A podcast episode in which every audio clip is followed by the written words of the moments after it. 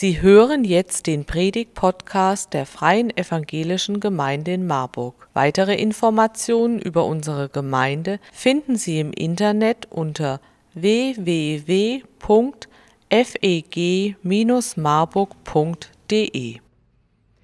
Amen.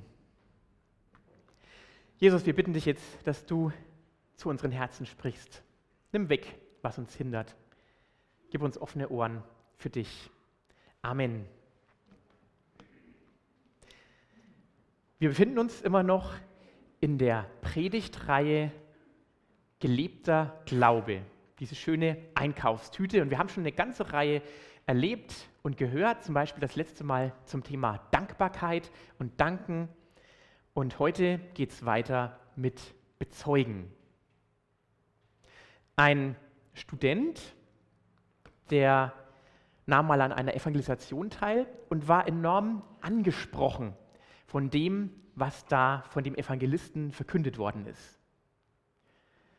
Und danach kam er da zu dem Evangelisten und äh, sagte, es hat mich angesprochen, ich möchte Christ werden. Aber sie haben auch gesagt, wenn man Christ wird, dann muss man auch anderen davon erzählen, dass man Christ ist. Und das möchte ich nicht und das kann ich nicht. Ich habe da wirklich Angst, was da passiert kann ich jetzt dann kein Christ werden? Der Evangelist schaute ihn lange an und sagte dann, weißt du was, du kannst trotzdem Christ werden. Du musst keinem davon erzählen. Und sie sprachen ein Übergabegebet. Der Student war so begeistert, dass er nach Hause lief und seinen Eltern erzählte, Leute, wisst ihr was? Ich bin jetzt Christ geworden und das Beste ist, ich muss keinem davon erzählen, dass ich jetzt Christ geworden bin.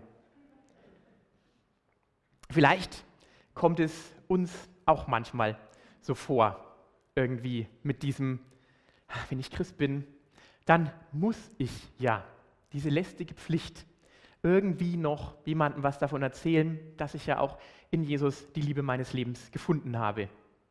Ist das eine lästige Pflicht oder ist es so wie bei diesem Studenten, der nur merken musste, hey, es geht doch gar nicht darum, dass du dich an irgendeine Regel hältst, sondern es geht darum, dass das, was in dir drin ist und wovon du begeistert bist, nach außen kommen kann.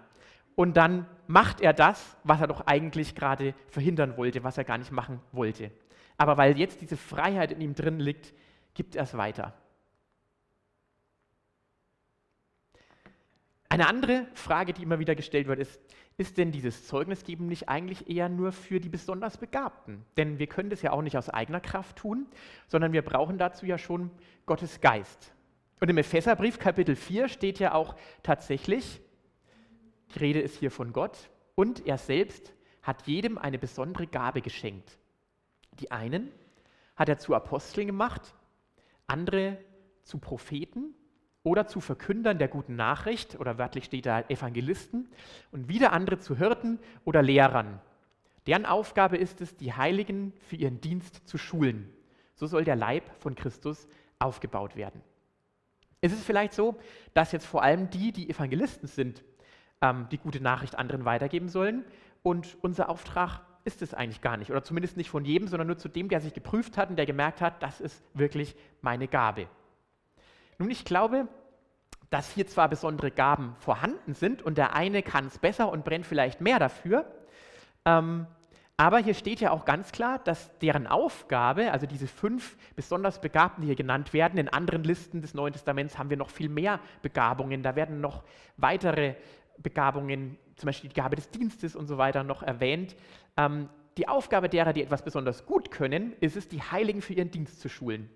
Und der Leib Christi soll insgesamt aufgebaut werden. Das heißt, wenn du was besonders gut kannst, bedeutet es nicht, dass nur du das machen musst, sondern du sollst das, was du gut kannst, auch anderen weitergeben, damit die es auch können. Und das Zeugnisgeben jetzt nicht nur ein Auftrag für die besonders begabten Evangelisten ist, lesen wir zum Beispiel auch in 1. Petrus 3, Vers 15. Das ist ein Brief, der ist an mehrere Gemeinden geschrieben. Das war ein Rundbrief, der ging an alle Christen. Und hier werden auch alle Christen angesprochen. Seid jederzeit bereit, Rechenschaft abzulegen über die Hoffnung, von der ihr erfüllt seid. Denn immer wieder wird man euch auffordern, dafür Rede und Antwort zu stehen, antwortet freundlich und in Ehrfurcht vor Gott, denn ihr habt ein gutes Gewissen. Seid jederzeit bereit, Rechenschaft abzulegen. Also das ist ganz klar ein Auftrag an alle, aber nicht so in dem Sinne, du musst unbedingt mit zerknirschtem Gesicht, wie der Student auf dem ersten Bilde, ähm, jetzt einfach noch eine Pflicht erfüllen, sondern Mann, du bist doch erfüllt von der Hoffnung. Und da ist das Spannende an diesem Text, dass er uns gleich drei Hindernisse vor Augen führt, die uns oft daran hindern, diesen Auftrag auch wirklich auszuleben. Das erste Hindernis oder das erste Problem, wovon bin ich denn eigentlich überzeugt und erfüllt? Ganz oft ist es ja so, dass ich von dem erfüllt bin, was ich bin. Ich bin Direktor eines Instituts. Ich bin Manager in einem Unternehmen. Ich bin begabter Handwerker. Oder was ich habe. Ich habe ganz viel Geld. Ich habe ganz tolle Gaben. Oder gerade von dem, was ich nicht habe. Ich habe eben nicht viel Geld. Ich habe keine Gaben. Dann wird mein Herz von Sorge erfüllt sein und von Minderwertigkeit. Oder was ich eben nicht bin. Ich bin leider kein Superstar und wäre doch so gerne ein TikTok-Star mit 500.000 Followern oder was auch immer. Also wir sehen schon, was in unserem Herzen uns antreibt, was wir sind oder nicht sind, entweder erzeugt es Stolz oder Sorge. Aber wenn wir dann mit jemand anderem reden, wovon werden wir dann reden? Von dem, worauf wir stolz sind, das Aktiendepot vielleicht oder eben das nicht vorhandene Aktiendepot oder meine Position in der Firma oder eben meine Arbeitslosigkeit. Sorge oder Stolz. Aber hier steht ganz klar, Rechenschaft ablegen über die Hoffnung, von der wir erfüllt sind. Denn als Christen dürfen wir wissen, egal ob ich reich bin oder arm, es gibt eine Hoffnung, die mir keiner wegnehmen kann. Wir werden eines Tages alle reich sein, verspricht uns Jesus in seinem Wort. Wir werden eines Tages alle Priester und Könige und Propheten sein, im Himmel. Und das dürfen wir jetzt auch schon ausleben. Nicht nur eines Tages, sondern hier und jetzt. Das heißt, es ist eine Hoffnung auf eine Identität, die hier und jetzt schon gelebt werden kann. Wir dürfen diese Liebe, die Gott uns schenkt, hier und jetzt schon uns erfüllen lassen. Über alles andere, was an schönen Gaben dazukommt, die wir auch genießen dürfen, aber die uns nicht in unserer Identität prägen sollen. Also, was erfüllt mein Herz? Eine wichtige Frage. Und genau diese Botschaft der Hoffnung ist es, die jeder Mensch braucht. Gott liebt dich. Und bei Gott findest du das Leben, das du suchst. Die Sehnsucht des Lebens, die in jedem von uns drinsteckt. Und die Angst vor dem Tod wird nur dort gestillt. Denn der Mensch, und das ist die schlechte Nachricht, für die wir besonders viel Mut brauchen und die auch gefährlich sein kann, denn es ist auch eine schlechte Nachricht dabei, wir Menschen sind eben nicht so, dass wir die Liebe Gottes einfach so annehmen. Der Mensch misstraut Gott. Und er missachtet Gottes Zuwendung von Anfang an. Und so stirbt er den geistlichen Tod. Er ist nicht in dem Leben drin, in dem er eigentlich drin wäre. Deswegen handelt Gott. Und er beweist seine Liebe gerade darin, dass Jesus unseren Tod stirbt und uns damit Leben schafft. Und so ist wieder der Mensch am Zug. Wie reagiert der Mensch auf Jesus Christus und seine Erlösung und seine Auferstehung.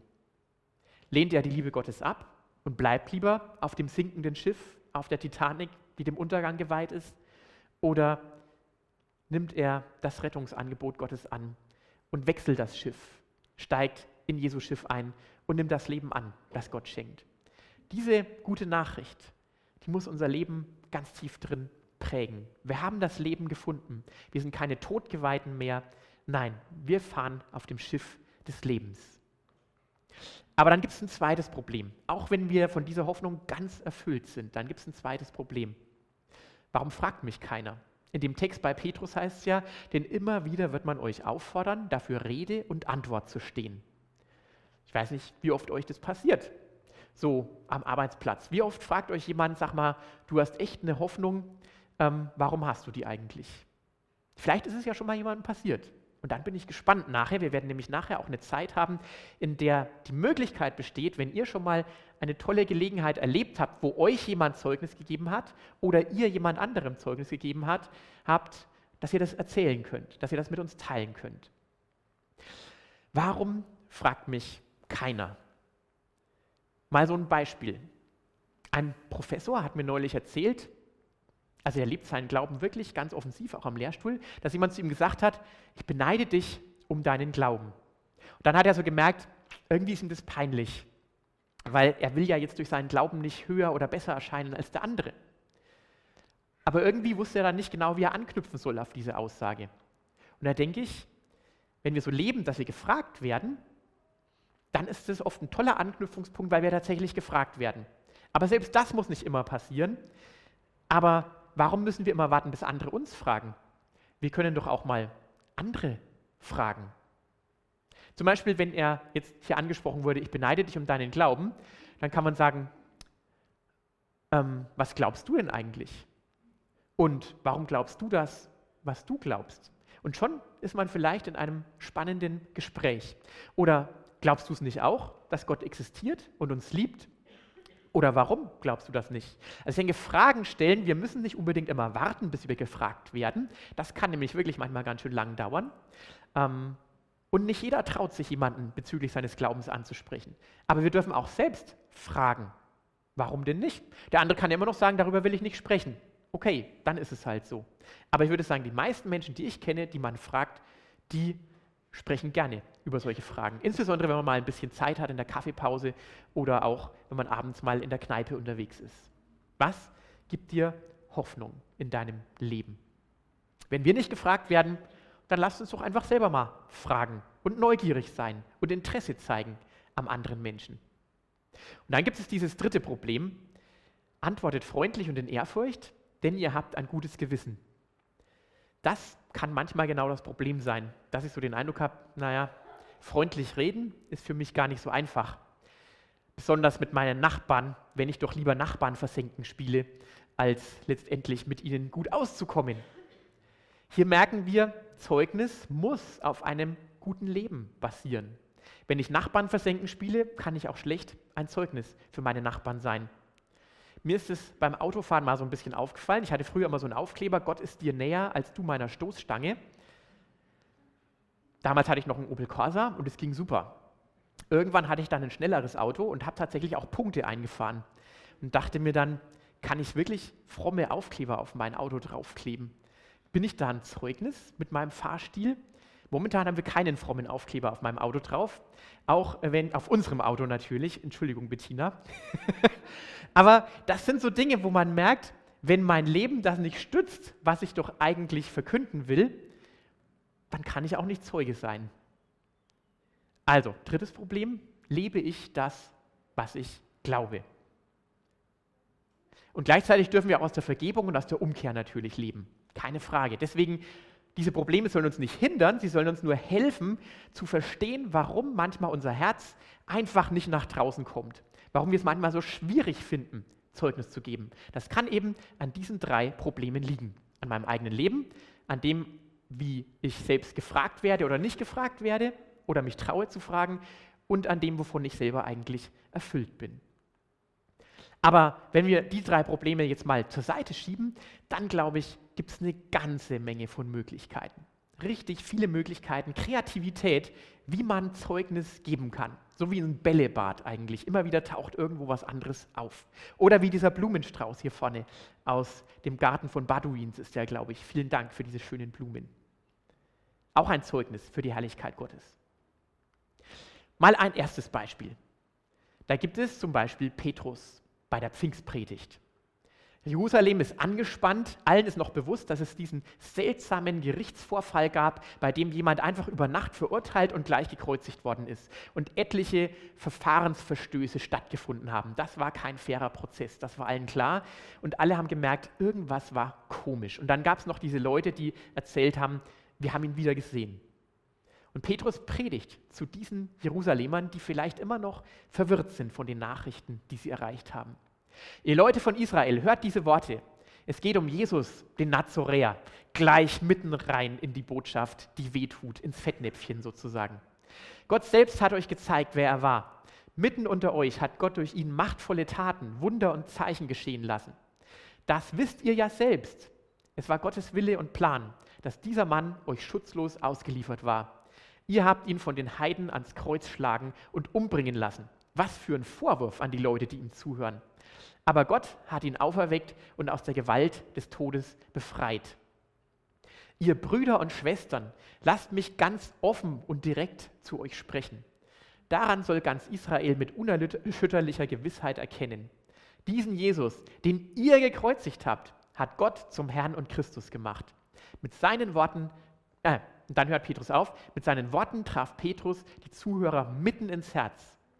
Sie fragten ihn und die anderen Apostel, ihr Brüder, was sollen wir jetzt tun? Und Petrus antwortet, ändert euer Leben, lasst euch alle taufen im Namen von Jesus Christus. Dann wird Gott euch eure Schuld vergeben und euch den Heiligen Geist schenken.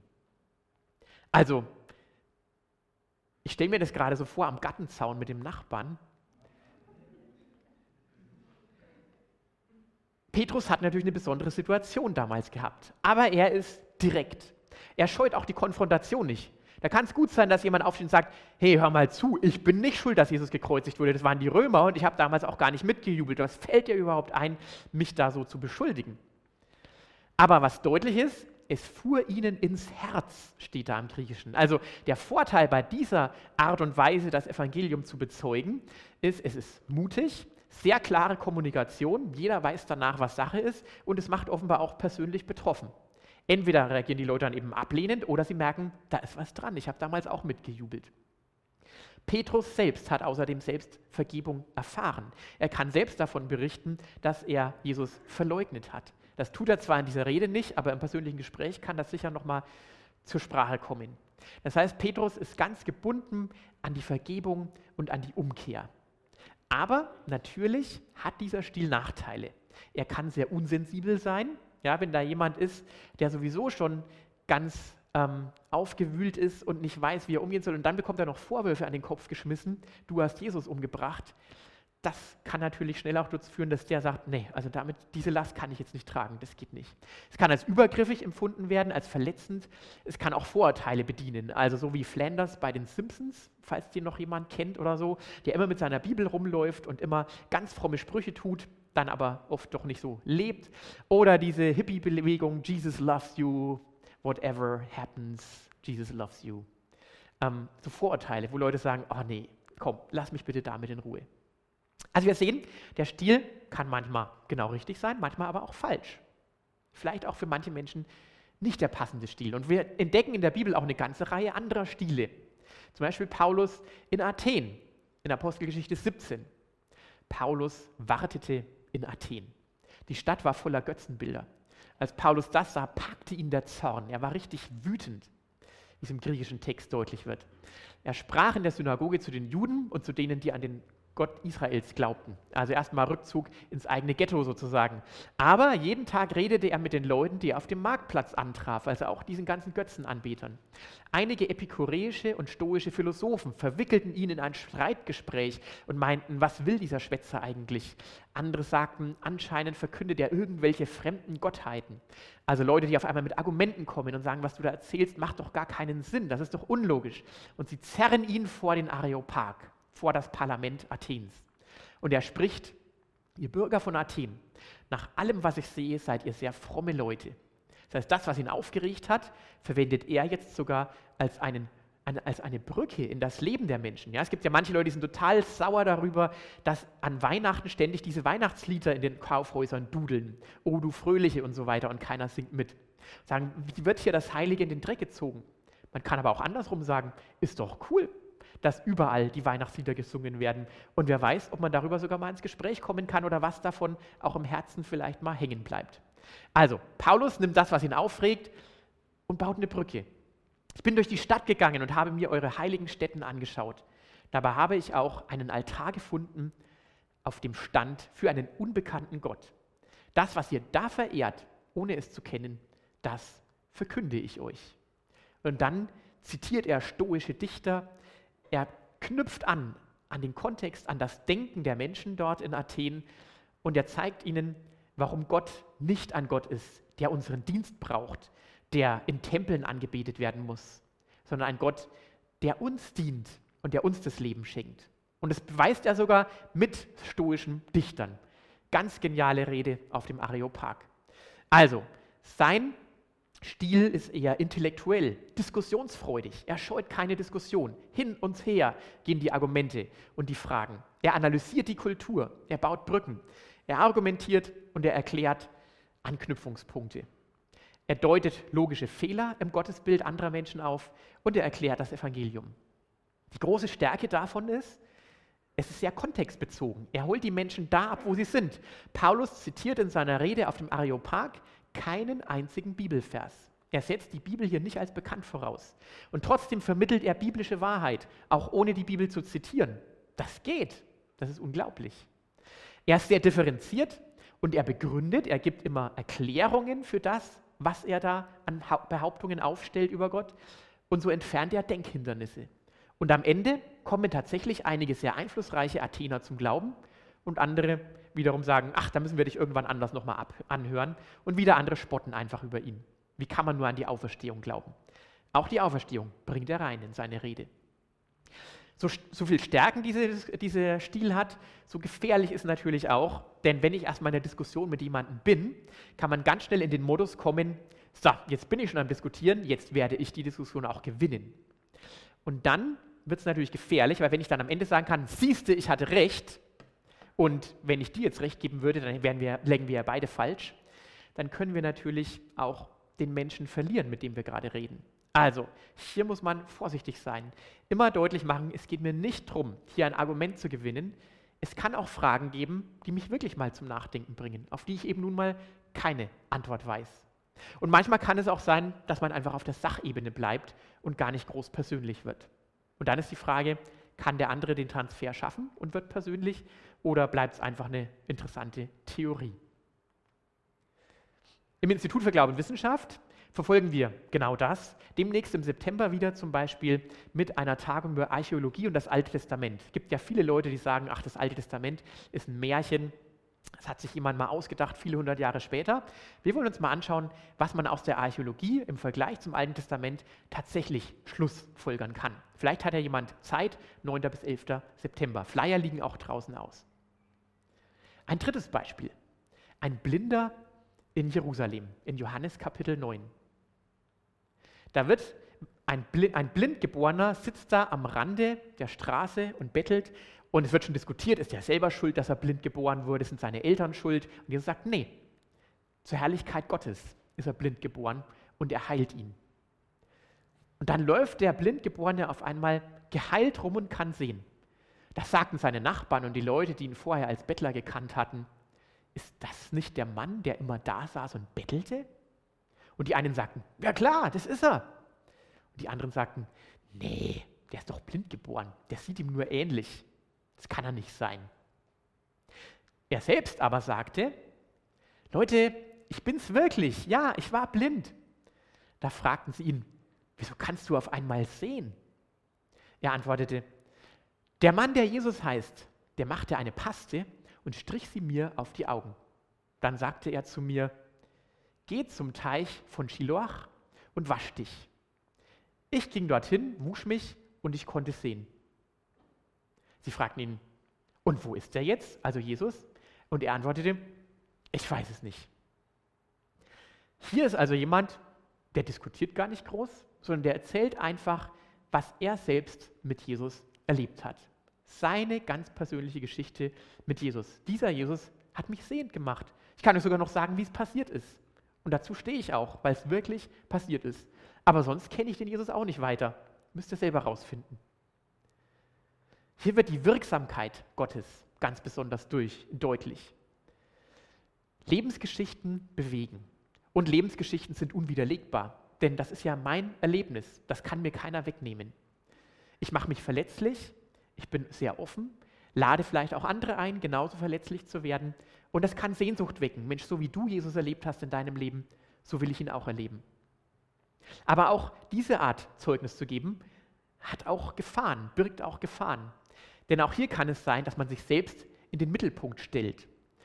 Also, Leute, und mir war so klar, dass Jesus mich heilen kann und ich hatte so einen starken Glauben. Also ganz schnell kann die Story über Jesus zu einer Story über mich werden, über das, was ich bin und was ich habe, was ich verstanden habe und was ich kann. Und andererseits kann man bei jeder Lebensgeschichte auch immer sagen, hey, das freut mich echt total für dich, dass du so toll Jesus erlebt hast, aber weißt du, ich erlebe Buddha einfach total in meinem Leben. Ähm, schön für dich, für mich ist was anderes schön. Also auch an dieser Stelle gibt es nicht die ultimative Lösung. Aber es gibt noch weitere Beispiele. Der Zöllner Levi zum Beispiel in Lukas Kapitel 5. Da sah Jesus einen Zolleinnehmer mit Namen Levi. Der saß an seiner Zollstation. Jesus sagte zu ihm, komm, folge mir. Da ließ Levi alles zurück, stand auf und folgte ihm. Später gab Levi in seinem Haus ein großes Festessen für Jesus. Viele Zolleinnehmer und andere Gäste aßen mit ihnen. Eine spannende Art Zeugnis zu geben, finde ich. Da kommt einer zum Glauben und das Erste, was er macht, ist ein riesiges Festmahl. Er lädt Jesus ein, aber er kümmert sich vor allem darum, dass alle genug zu essen haben und eine tolle Atmosphäre herrscht. Gerade so wie unser Kater auf dem Sofa, wo er eigentlich gar nicht liegen soll. Die Pharisäer finden es natürlich überhaupt nicht gut. Wie kann man nur mit Zöllnern und Sündern essen? Aber Jesus lässt sich darauf ein. Levi lebt hier einen sehr beziehungsorientierten, man sagt manchmal auch missionalen Stil. Er schafft Gelegenheiten, um Freunde und Bekannte mit Jesus in Kontakt zu bringen. Er baut Beziehungen mitten im Alltag auf. Ja, der lädt seine Kollegen ein, die ganzen Zöllner, die er von der Arbeit her kennt, und mit denen feiert er. Und ich glaube, Gastfreundschaft, Gemeinschaft, Beziehungen bauen, Vertrauen zu Menschen aufbauen, das baut Vorurteile ab und schafft eine angenehme Atmosphäre. Eine Atmosphäre, in der man gut reden kann. Und hier merken wir schon, was natürlich auch wiederum die Gefahr bei diesem Stil ist, man kommt eventuell aus dem Feiern gar nicht mehr raus, hat schöne laute Musik laufen und isst und isst und am Ende sagt man, tschüss, war ein schöner Abend. Und das Beste bleibt außen vor. Man ist gar nicht auf das, was uns wirklich Hoffnung gibt, zu sprechen gekommen. Von daher richtig cool wird es, wenn so ein Levi eben dann den Petrus einlädt oder den Paulus und die mit dabei sind und dann mitten auf der Party ins Gespräch kommen mit den Leuten. Oder bei Levi war es natürlich Jesus selbst, der auf der Party dabei war. Oder vielleicht spricht ja Levi auch selbst ein paar Worte zu seinen Gästen und erklärt, warum er überhaupt feiert. Wäre auch eine Möglichkeit. Aber nicht jeder hat so ein großes Haus und kann Leute zu sich nach Hause einladen. Zum Beispiel die Frau am Brunnen von Sychar in Johannes Kapitel 4. Ein fünfter Stil, eine fünfte Möglichkeit. Sie hat ein ganz tolles Gespräch mit Jesus und Jesus deckt Dinge in ihrem Leben auf, die ihr schon lange auf dem Herzen lagen und sie kann sie endlich loslassen. Die Frau ließ ihren Wasserkrug stehen lief in den Ort und sagte zu den Leuten, kommt und schaut euch das an. Da ist ein Mensch, der hat mir alles gesagt, was ich getan habe. Ist er vielleicht der Christus? Da liefen die Leute aus dem Ort zu Jesus hin. Also sie erzählt gar nicht im Detail, was ihr passiert ist, so wie der Blinde. Sie sagt nur, ich habe da jemanden getroffen, der hat was ganz Tolles gemacht. Und ich glaube, ihr könnt es selber genauso erleben. Ich lade euch ein. Geht mal zu ihm hin. Sie ist eine einladende Person. Sie gibt Wegweisung, wo Menschen die Quelle des Lebens finden können. Sie nimmt sich dabei selbst zurück, um andere einzuladen zu dem Ort, wo sie Jesus treffen können. Schaut selber, er sitzt da draußen bei dem Brunnen. Das Tolle bei diesem einladenden Stil ist, man ist gemeinsam auf der gleichen Ebene. Man macht ganz klar deutlich, Leute, ich kann euch nichts geben. Auch ich habe nur empfangen von dem. Man ist gemeinsam auf der gleichen Ebene des Empfangenden. Und man erlebt zusammen was. Die ist bestimmt mit den anderen Leuten wieder zum Brunnen gelaufen, weil sie neugierig war, was Jesus wohl den anderen Leuten alles erzählen wird. Man hat die gleiche Blickrichtung. Wie wenn man zum Beispiel zu einem christlichen Konzert geht oder zu einer Vortragsveranstaltung oder zu irgendwie sowas einlädt und Leute mitnimmt und sagt, sag mal, das ist doch interessant, lass uns doch da mal zusammen hingehen und dann drüber ins Gespräch kommen. Der Nachteil bei dem Stil kann natürlich sein, dass die Frau selber vielleicht sehr passiv bleibt und völlig abhängig wird von den Angeboten von anderen. Ja, wenn Jesus wieder weg ist, wohin lädt diese Frau dann ein? Wenn sie nicht lernt, selbst Zeugnis zu geben über das, was sie von Jesus erlebt hat und empfangen hat. Aber es gibt immer noch mehr Möglichkeiten. Die Bibel ist so voll, wie ein Bällebad. Die Gazelle von Joppe, ein ganz spannender Spiel, äh Stil. In Joppe lebte eine Jüngerin namens Tabitha. Der Name heißt auf Griechisch Dorkas und das bedeutet Gazelle. Sie hatte viel Gutes getan und den Armen durch reiche Gaben geholfen. Doch während Petrus in Lydda war, wurde sie krank und starb. Vorbei. Die Leute rufen dann Petrus. Und als Petrus in Joppe ankam, führten sie ihn hinauf ins obere Stockwerk, wo sie lag. Und dort drängten sich alle Witwen aus der Gemeinde um ihn. Weinend zeigten sie ihm ihre Hemden und Mäntel. Die hatte Dorcas, die Gazelle, für sie gemacht, als sie noch lebte. Was für ein Zeugnis hat diese Frau hinterlassen. Lauter arme Menschen, die nur deswegen warm schlafen können, weil sie ihre Mäntel von dieser Gazelle bekommen haben. Petrus schickte sie alle hinaus. Er kniete nieder und betete. Dann wandte er sich der Toten zu und sagte, Tabitha, steh auf. Da öffnete sie die Augen. Als sie Petrus sah, setzte sie sich auf. Er gab ihr die Hand und half ihr hoch. Dann rief er die Heiligen und die Witwen herein und zeigte ihnen, dass Tabitha lebte. Das wurde in ganz Joppe bekannt und viele Menschen kamen zum Glauben an den Herrn. Der Dienst dieser Frau hat letztendlich den Weg bereitet dafür, dass dieses Wunder eingeschlagen ist wie eine Bombe, weil alle traurig waren, als diese Frau gestorben ist. Sie hat absolut dienend gelebt. Selbstlose Hilfe, Mäntel gestrickt für Menschen, die sich selber Mäntel nicht leisten konnten. Sie nahm die Bedürfnisse der Armen wahr und erfüllte sie. Sie stand ihnen bei. Menschen, die sonst wenig Beistand hatten. Ganz praktisch erlebten so diese Menschen die Gnade Gottes. Sie lebt die Barmherzigkeit Gottes ganz praktisch. Und das schafft natürlich eine große Offenheit. Wenn ich merke, hier investiert jemand wirklich was in mich, obwohl er es nicht tun müsste, das öffnet auch harte Herzen. Und man fragt sich, warum tust du das? Evangelium wird erlebt. Allerdings kann es auch passieren wie einer Krankenschwester, die in Afrika jahrelang gearbeitet hat in einem Krankenhaus. Und dann wird sie angesprochen von einem Patienten, der, oder sie fragt einen Patienten, äh, nee, äh, ein Patient fragt sie, warum sie das denn tut. Und sie meint, naja, letztendlich tue ich das, weil Gott mich liebt und ich möchte euch diese Liebe Gottes weitergeben. Und der ist ganz verstutzt und sagt, äh, ganz verstört und sagt, ist ja interessant. Ich habe immer gedacht, du bist hier bei uns äh, und genießt nicht den Luxus von Deutschland, weil du irgendwas ausgefressen hast in Deutschland und du versuchst jetzt deine Schuld abzuarbeiten hier, indem du hier das wieder versuchst gut zu machen. Also wir merken schon, gute Taten alleine öffnen zwar Herzen, aber sie sind erklärungsbedürftig. Von alleine sprechen diese guten Taten nicht unbedingt die gute Nachricht zu. Wir müssen es auch erklären, warum wir es tun. Manch einer mag denken, wir sind vielleicht auf einer Sündenvergeltungstour. Oder die ist halt so vom Charakter her. Es gibt halt solche Leute und solche Leute. Die Gene sind ja ganz verschieden bei jedem. Deswegen ist es wichtig, dass wir, wenn wir merken, da hat jemand unsere Taten erkannt, es auch erklären können, warum wir es eigentlich tun. Und es gibt noch mehr spannende Beispiele, zum Beispiel der Meisterhandwerker in der Wüste. Wir spulen mal zurück in der Zeit in 2. Mose 31. Der Herr sagte zu Mose, siehe, ich habe Bezalel, ich weiß nicht, ob ihr den Namen schon mal gehört habt, so ähnlich wie Cassidy Hutchinson oder so. War vielleicht noch nicht eben bekannt. Ich habe Bezalel für alle diese Arbeiten berufen. Er kommt aus dem Stamm Juda und ist der Sohn des Uri und Enkel von Hur.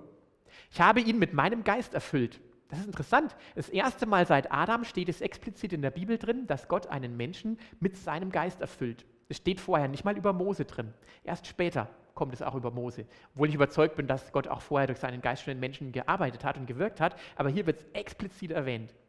Für seine Aufgabe habe ich ihm Weisheit, Verstand und alle nötige Kenntnis gegeben. Er kann Pläne entwerfen und sie in Gold, Silber und Bronze ausführen. Er kann Edelsteine schneiden und einfassen, Holz bearbeiten und jede Art von Arbeit ausführen. Bezalel und Oholiab sind die Handwerker, die die Stiftshütte bauen. Den Ort, an dem Gott dem Mose persönlich begegnet. Handwerker, die vom Geist Gottes erfüllt sind, die mit Weisheit, Verstand und so weiter ausgestattet sind. Haben wir so schon mal nachgedacht, dass Handwerk eigentlich ein Zeugnis für Gott sein kann? Natürlich ein super Beispiel für die Schöpferkraft Gottes. Und wenn man sich mal so die alten Kathedralen anschaut, die Elisabethkirche hier in Marburg, da steckt schon viel Symbolgehalt drin über das Wesen Gottes. Und diese Bauwerke beeindrucken auch heute noch Menschen aus allen Kulturen. Ein Handwerker kann Räume oder Sinnbilder schaffen, die auf Gott hinweisen. Zum Beispiel hier diese goldene Statue. Man ist sofort neugierig, ja? Kultur schafft Neugier und Bewunderung. Wow, schaut toll aus. Aber man fragt sich auch, ja, und was bedeutet dieses Kunstwerk? Nun, das ist die Himmelsleiter, als Jakob ähm, in Bethel schläft und den Traum hat mit den Engeln, die hoch und runter laufen auf der Himmelsleiter. Aber es braucht eben auch hier wieder eine Erklärung. Kunst ist nicht immer unbedingt selbsterklärend, sondern es braucht jemand, der es darstellen kann. Aber nicht nur Handwerker, auch andere Künstler können die Botschaft weitergeben. Zum Beispiel der Tragikomiker von Jerusalem, Hesekiel 4. Gott sagte zu Hesekiel, du Mensch, nimm dir einen Lehmziegel, leg ihn vor dich hin und ritz die Umrisse der Stadt Jerusalem hinein. Zeig an dem Stein die Belagerung Jerusalems. Errichte einen Wall um den Stein herum und schütte eine Belagerungsrampe auf. Also spiel im Sandkasten so ein bisschen, ja. Lege befestigte Heerlager an und stell ringsum Ramböcke auf. Dann nimm dir eine Eisenplatte, stell sie als eiserne Mauer zwischen dich und die Stadt. Schau nur stur auf die Stadt.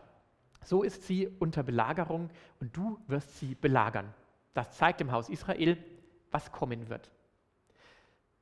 Und es geht noch weiter, er soll sich auf die linke Seite legen, auf die rechte Seite und da wird die Zeit der Belagerung dargestellt. Also ein Mann, der letztendlich ein Dramaturg ist, ein Theaterspieler. Er soll etwas symbolisieren und darstellen, was im Leben der Menschen passiert. Er übernimmt die Vermittlung der Realität Gottes an die Menschen auf kreative Art und Weise, ohne ein Wort zu sprechen, einfach nur durch das, was er tut im öffentlichen Raum. Und Menschen können dadurch vielleicht zum Nachdenken kommen. Gottes Botschaft durch Literatur und darstellende Kunst ähm, zu verbreiten, das ist eine tolle Sache. Das schafft Aufmerksamkeit, Neugier, das ist eindrücklich, das merkt man sich. Theaterstücke hinterlassen was in uns. Wir wollen was lernen, wenn wir sowas sehen. Aber es kann natürlich auf der anderen Seite auch wieder künstlich wirken. Oder, naja, es ist zwar interessant und war ganz schön anzuschauen, dieses Theaterstück oder diese Symbolhandlung, aber das ist doch nicht die Realität. Das ist doch einfach nur so ein bisschen Spiel, was er da macht und was uns unterhalten soll. Entertainment ohne realen Kern. Also auch hier brauchen wir zusätzliche Informationen, brauchen wir wieder jemand, der es erklärt. Oder ein neunter Stil, der Vizepräsident der Weltmacht in 1. Mose 41. Deshalb sollte der Pharao jetzt, also Josef spricht zum Pharao, nachdem er den Traum des Pharao gedeutet hat, erklärte ihm, was jetzt zu tun ist. Deshalb sollte der Pharao jetzt einen klugen und weisen Mann aussuchen. Ihn soll er als, Stellvertre als seinen Stellvertreter über Ägypten einsetzen. Außerdem soll er Verwalter für das Land ernennen. Auch soll er in den sieben Jahren voll Überfluss in Ägypten eine Steuer von einem Fünftel erheben. In den guten Jahren, die kommen werden, sollen alle Ernteerträge gesammelt werden. Josefs Rede gefiel dem Pharao gut und seinen Leuten. Daher fragte der Pharao seine Leute, können wir einen besseren Mann finden als diesen, in dem der Geist Gottes ist? Also es wird deutlich, hier spricht ein anderer zu äh, Pharao als einfach nur ein normaler Mensch. Der hat wirklich Weisheit von Gott. Also auch hier wird indirekt bezeugt, dass Josef den Geist Gottes hat. Dann sagte der Pharao zu Josef, weil Gott dich all das hat wissen lassen, ist niemand so klug und weise wie du. Du selbst sollst mein Stellvertreter sein und mein ganzes Volk soll deine Anforderungen befolgen. Er übernimmt Verantwortung. Er bekommt den Siegelring, er darf im Namen des Pharao stempeln. Er übernimmt Herrschaftsverantwortung. Er wird Politiker, auch wenn vielleicht manche das etwas unglücklich finden würden. Er übernimmt Leitungsaufgaben in der Gesellschaft. Er gestaltet die Welt nach Gottes Gerechtigkeit und rettet damit auch vielen Menschen das Leben und bezeugt damit auch die Größe Gottes, von dem er ja die Weisheit hat. Aber natürlich hat auch dieser Stil des Zeugnisses Probleme, denn die Versuchung der Macht kann sehr, sehr groß sein. Viele Politiker stolpern ja genau über diese Versuchungen. Oder die Selbstherrlichkeit. Lobbyismus, ich bevorzuge die, die meine Meinung haben und benachteilige die, die eine andere Meinung haben und so weiter. Auch dieser Stil braucht am besten Ergänzung, am besten auch enge Berater, die helfen, treu zu bleiben. Und weil es zehn Gebote gibt, habe ich auch zehn Stile rausgesucht, auch wenn es noch viel mehr gibt. Ich möchte euch einfach mal zeigen, wie kreativ die Bibel da ist, wie viele Möglichkeiten es gibt, auch wenn dieses zehnte Beispiel ganz schön heftig ist. Der Märtyrer in Apostelgeschichte 8. Es geht hier um Stephanus, der gerade eine wahnsinnige heilsgeschichtliche Rede gehalten hat, in der er den Heilsplan Gottes auslegt und zeigt, wo die Juden die Bibel falsch auslegen. Als die Mitglieder des jüdischen Rates das hörten, gerieten sie außer sich vor Zorn über Stephanus. Vor Wut knirschten sie mit den Zähnen. Aber Stephanus war ganz vom Heiligen Geist erfüllt. Er blickte zum Himmel empor und sah Gottes Herrlichkeit. Und Jesus, der an der rechten Seite Gottes stand. Da rief er, ich sehe den Himmel offen und ich sehe den Menschensohn, er steht an der rechten Seite Gottes. Und die Mitglieder des jüdischen Rates schrien laut auf, das war ja nochmal ein Frevel, den er da begangen hat, und hielten sich die Ohren zu. Alle miteinander stürzten sie sich auf Stephanus. Sie trieben ihn aus der Stadt hinaus und steinigten ihn. Die Zeugen legten ihre Kleider zu Füßen eines jungen Mannes ab, der Saulus hieß. Stephanus erleidet fürs Evangelium, so wie Hunderttausende von Christen weltweit, auch heute in verschiedenen Ländern. Vielleicht manche sogar in Deutschland. Er gibt das eigene Leben auf, um Christus zu bezeugen.